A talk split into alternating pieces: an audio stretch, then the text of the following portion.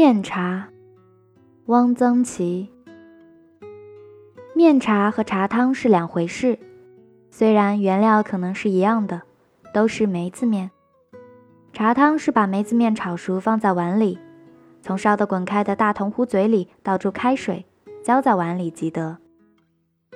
卖茶汤的茶汤里、茶汤盛的摊子上，都有一把很大的紫铜大壶，它的锃亮即茶汤壶。有的铜壶嘴是龙头的，龙头上还缀了两个鲜红的小绒球，称为龙嘴大茶汤壶。大茶汤壶常是传了几代的，制作精工，是摊主的骄傲。茶汤有什么好吃？有点梅子香，如此而已。有的在茶汤里加了核桃仁、青梅、葡萄干、青红丝，称为八宝茶汤。也只是如此而已。北京人、天津人爱喝茶汤，我对他们的感情不能理解，只能说这是一种文化积淀。面茶是糊糊状的，颜色嫩黄，盛满一碗，撒芝麻盐，以手托碗，转着圈儿喝。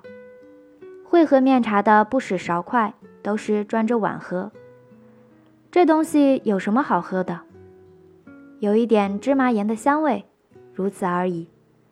熬面茶的锅也是铜锅，也都是擦得锃亮的。这种锅就叫做面茶锅。面茶锅里是不能煮什么别的东西的，但是北京人却于想象中在面茶锅里煮各种东西。面茶锅里煮元宵，混蛋！我在昆明时曾在一中学教书。这中学是西南联大同学办的，主持校务的是两个同学，他们自认为校长和教导主任，教员也都是联大同学。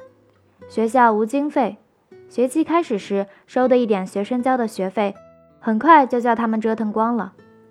教员的薪水发不出，他们二位四处活动，仍是没有办法，只能弄到一点买米的钱，能使教员开出饭来。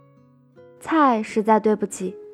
于是我们就挖野菜、灰菜、野苋菜、扫帚苗，用一点油滑锅，哗啦一声把野菜倒在锅里，半生不熟即以就饭。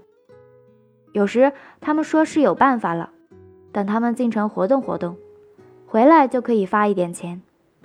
不料回来时依旧两手空空，教员生气了，骂他们是混蛋，是面茶锅里煮的球。一个是面茶锅里煮铁球，混蛋到底带砸锅；一个是面茶锅里煮皮球，说你混蛋，你还一肚子气。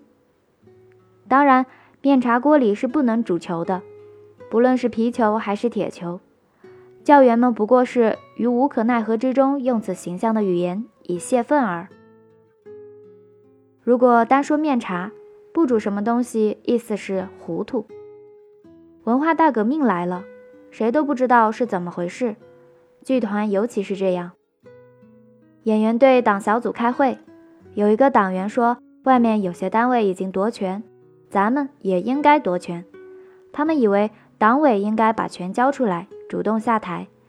另一党员党小组组长认为不对，指着主张夺权的党员的鼻子说：“群众面查，你也面查。”其实他自己倒真面查。